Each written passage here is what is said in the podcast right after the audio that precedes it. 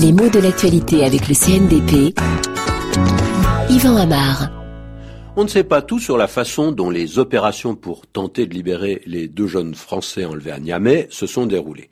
Parce qu'il y a certains détails qui ne sont pas vraiment expliqués. Comme on dit, il y a encore des zones d'ombre. Zone d'ombre, voilà une expression relativement à la mode ces derniers temps, parce que on dit qu'il y a des zones d'ombre dans une histoire quand certains moments restent inexpliqués. Et même il y a un sous-entendu quand on emploie cette expression de zone d'ombre. On a fortement l'impression que certaines personnes font en sorte que les épisodes restent mal connus. On brouille les pistes, quoi. Alors, tout ça n'est pas très clair. Une image qui illustre bien cette expression. Si c'est pas très clair, c'est qu'en effet, il y a une zone d'ombre. Alors, on sait que le mot zone lui-même évoque facilement quelque chose de flou, et pourtant, au départ, le mot était assez précis. Zone, ça vient du grec, zoné, qui signifie ceinture. Alors, Zone, ça a d'abord désigné la portion d'une sphère. On comprend pourquoi. Hein. Une ceinture, c'est comme un cercle qui est fermé sur lui-même, et une sphère, par exemple la Terre, peut être divisée en bandeaux. La zone équatoriale, la zone euh, tropicale, la zone tempérée, et on voit bien là qu'il s'agit de territoires assez nettement délimités. On n'est pas dans le flou. Seulement petit à petit, le mot a pris un sens géographique plus général. La zone, c'est une région, et on a parlé des zones sèches, des zones humides, des zones glaciaires, etc.